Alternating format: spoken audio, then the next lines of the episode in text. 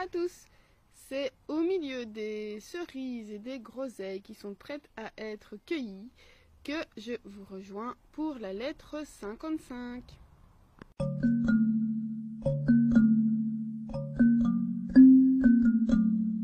Alors Sénèque a été faire un petit tour en chaise à porteur dans une litière et il est très fatigué, dit-il, euh, même plus que s'il avait été euh, faire la promenade à pied. Euh, il dit que c'est normal parce qu'en fait la nature nous a doté de pieds pour marcher. Et donc si on marche, si on avance sans marcher, on est encore plus fatigué. Et dit qu'à force de ne pas vouloir quelque chose, on, finit par ne plus pouvoir. ça me faisait penser à... J'ai vu passer ça plusieurs fois sur Facebook, entre autres, euh, cette histoire d'énergie, que voilà, on doit recharger ses batteries.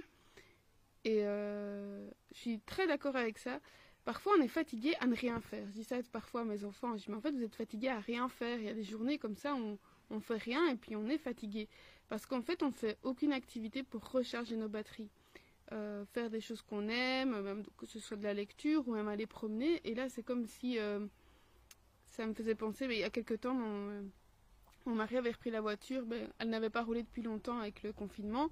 Et euh, ben, j'ai dû aller le rechercher en fin de journée parce que la voiture ne voulait plus démarrer.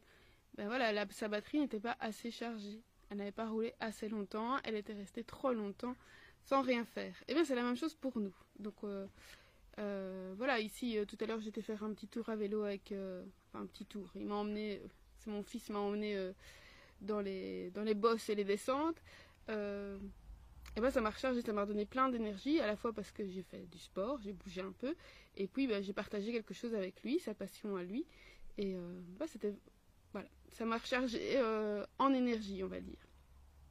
Mais bon, c'est né que lui, ça lui, euh, ça ne l'a peut-être pas rechargé du tout, mais par contre, il devait aller faire un petit tour parce qu'on sait qu'il a des problèmes de santé et il devait prendre l'air pour soigner à la fois ses maux digestifs et respiratoires, hein, comme il en a parlé hier. Euh, au cours de sa promenade, il a vu la maison de Servilius Vatia. Euh, donc c'est un homme qui fut prêteur et il était très riche.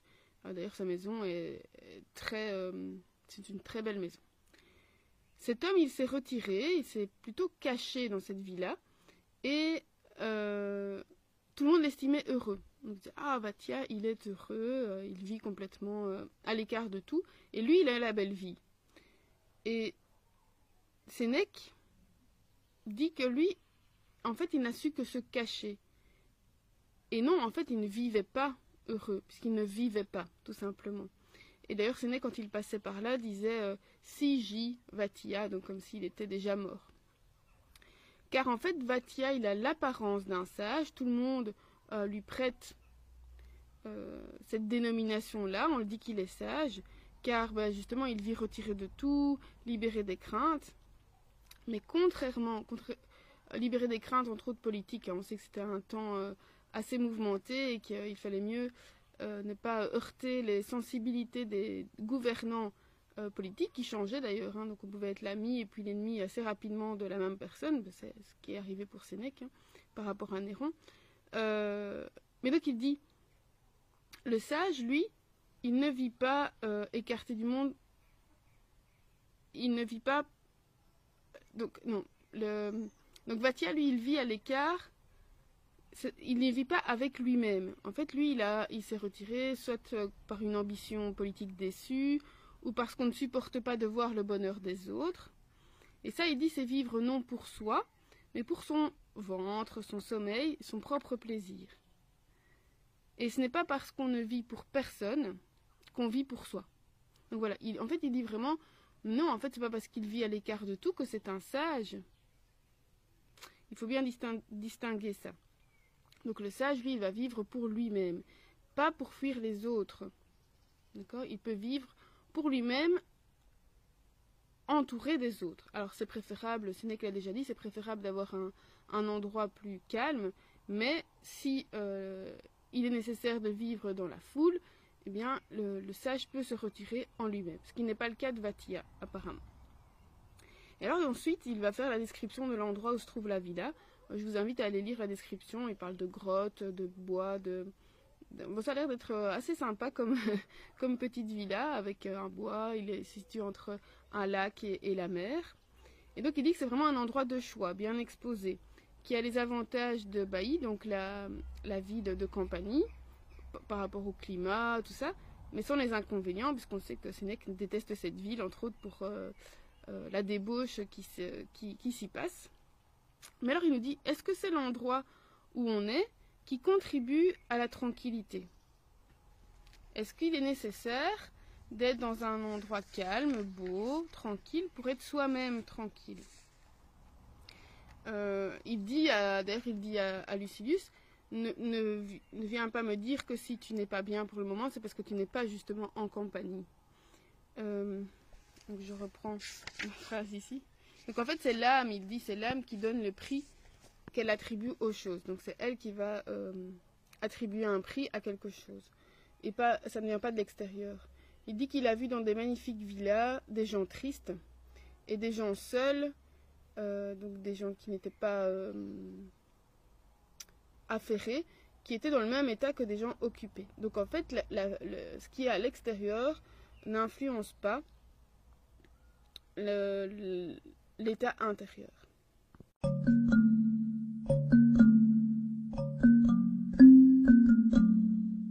Alors, justement, il lui rappelle, hein, ne pense pas que tu n'es pas bien disposé, euh, tu n'es peut-être pas bien dans ton assiette, parce que, et que tu n'arrives pas à, pratiquer la philosophie parce que tu n'es pas en compagnie, ou tu es peut-être euh, entouré euh, de troubles. Mais il lui dit, mais tu peux y envoyer tes pensées, tu n'es pas obligé d'y être physiquement. On peut, il dit d'ailleurs, ben viens, viens parce qu'on peut converser quand on veut avec des amis absents. Euh, dans le sens de voilà, tu peux euh, dans tes pensées parler avec moi, me convoquer et discuter avec moi. Et il dit que parfois le plaisir est encore plus grand euh, dans l'absence, donc quand on n'est pas vraiment physiquement avec ses amis, parce que parfois justement quand on a son ami à portée de main, qu'on est voisin par exemple et qu'on peut discuter souvent, parfois on est blasé, qu'on va passer du temps ensemble sans vraiment rendre sans vraiment passer du temps de qualité, parce qu'on est blasé de passer du temps ensemble. Et euh, il dit parfois on va passer du temps avec quelqu'un qui est un ami, et puis quelques heures après on va oublier qu'on a passé du temps avec lui parce que ça devient trop, euh, trop habituel. Euh, et donc il dit qu'il faut posséder son ami dans son esprit, dans son cœur, on se traduit comme ça, mais donc c'est animaux, inanimaux. Et il dit que l'esprit, ben lui, n'est jamais absent. Donc si on a son ami dans son esprit, il ne pourrait pas être absent puisqu'il est toujours là. On peut toujours y faire appel. Et euh, cet esprit, il voit qui il veut et tous les jours s'il le veut. Donc il lui dit, euh, si tu veux être plus proche de moi, ben, étudie avec moi, mange avec moi, promène-toi avec moi. Et alors la phrase que j'ai retenue, c'est celle-ci. Je vais faire le, lien justement avec la sophrologie parce que je trouvais ça très intéressant. Il dit, nous serions bien à l'étroit si notre esprit était emmuré. Alors, pour le, lien avec la philosophie, c'est justement qu'on nous dit beaucoup que, enfin, c'est vraiment un des fondements, c'est que notre corps est limité, donc on ne peut pas aller partout avec notre corps, mais la conscience, elle, est illimitée. Et donc on va pouvoir convoquer par notre imaginaire eh bien, tout ce qu'on veut, en fait. Hein. Donc, que ce soit un ami ou en l'occurrence, ben, si on parlait d'un endroit euh, agréable où il est plus facile de vivre qu'au milieu de, euh, voilà, dans un milieu où on se sent pas bien, on peut le convoquer avec son esprit. Et j'avais déjà parlé de ça en, sophrologie. Une des premières séances qu'on fait, c'est justement la visualisation euh, d'un endroit ressource, un paysage ressource qui existe ou pas, bref, dans lequel on se sent bien. Et on va pouvoir convoquer, une fois qu'on a, entraîné son esprit à, voir avec tous ses sens cet endroit, on peut le convoquer quand on veut et où on veut. Euh, avant un endroit, avant un moment où on est stressé ou, même quand on a juste envie d'être bien. Et donc Sénèque lui dit euh, Je te vois, mon Lucilius, je t'entends. Je suis près de toi.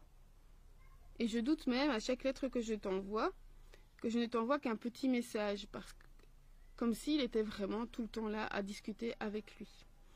Alors, euh, j'y voyais un peu un petit danger là-dedans. c'est que parfois ben, on va penser qu'on est avec quelqu'un, qu'on discute avec quelqu'un et qu'on pourra avoir une discussion avec quelqu'un comme s'il était vraiment là. Euh, le danger, c'est que parfois on suppose que les gens pensent ce que nous on pense et qu'en fait ben, on, on va peut-être pas leur demander et on va supposer quelque chose alors que euh, finalement ils pensent peut-être tout à fait l'inverse et qu'on peut avoir des, malentendus, c'est ça que je veux dire. Donc euh, moi j'aime bien dire, ça fait partie, euh, voilà, si on, vous avez lu les quatre accords Toltec, il y en a un qui est, c'est vraiment ne fait pas de suppositions. Alors ça peut être un secours personnel en se disant ben voilà je, je me sens pas bien ou j'ai besoin de discuter mais je n'ai personne sous la main. Bon maintenant on peut téléphoner, c'est plus pratique. Mais euh, à l'époque euh, on peut ben voilà imaginer qu'on parle avec quelqu'un, mais en sachant bien que euh, la réponse qu'il apporte c'est nous qui la, c'est notre imaginaire qui l'a fourni. Et une autre chose, donc c'était bien par rapport à la visualisation, donc le fait euh, le fait que notre esprit n'est pas emmuré. Alors c'est à la fois une richesse parce qu'on peut tout imaginer, mais c'est à la fois aussi euh, une faiblesse parce qu'on a tendance à imaginer le pire. Hein. voilà. Mais ça, il faut euh, le savoir, savoir que notre esprit prévoit le pire mais dans notre intérêt, hein, au départ, parce que ben, on doit se prémunir des dangers. Or, ben, pour le moment, en tout cas moi dans ma vie, je ne, je ne vis pas dans des dangers immédiats. Donc je peux plus prévoir le positif que le négatif. Et euh, je reviens aussi sur l'idée de, de l'ami euh, absent ou trop présent. Alors je sais que j'en avais déjà parlé aussi. Euh, l'amitié pour moi c'est quelque chose de compliqué. voilà, j'ai pas besoin de voir les gens, de téléphoner aux gens tout le temps parce que voilà, c'est pas un besoin pour moi j'aime bien être seule aussi. j'ai ma famille, mais euh, voilà. Euh, et ma famille aussi. J'ai déjà dit que ma famille habite assez loin, on se voit pas souvent, on se téléphone pas souvent, on pourrait le faire, on pourrait même se téléphoner tous les jours, mais ni l'un ni les, ni les uns ni les autres, en fait, on en a vraiment besoin parce qu'on sait. Euh, voilà, on pense, ça n'empêche vraiment pas, je pense, de penser les uns aux autres, on n'a pas besoin de se parler pour ça. Et quand on se revoit, bah, c'est comme si voilà, on ne s'était jamais quitté. Bon, on doit se remettre à jour au niveau des nouvelles, mais voilà. Euh, et je, je, pense vraiment, moi, que euh, le fait de côtoyer euh, tous les jours des gens, alors, peut parfois nous blaser, justement, de cette situation. C'est ce qu'on appelle la routine. Hein. Ça peut être aussi une routine qu'on va installer avec nos enfants, avec notre conjoint, et que finalement, bon, on n'a vraiment plus rien à se dire parce qu'on se voit tout le temps. Et d'ailleurs, il est parfois euh, beaucoup plus intéressant de se retrouver après une absence, justement. Euh, c'est comme si, ben, voilà, pendant l'absence de la personne, on a repensé à ça, on s'est rendu compte qu'elle nous manquait peut-être, et puis ben voilà, quand on se retrouve, on se rend compte de la chance qu'on a euh, d'avoir cette personne-là à nos côtés. Et en espérant ne plus installer une routine. on veut, je vous retrouve demain pour la lettre 56. D'ici là, portez-vous bien ou à l'été.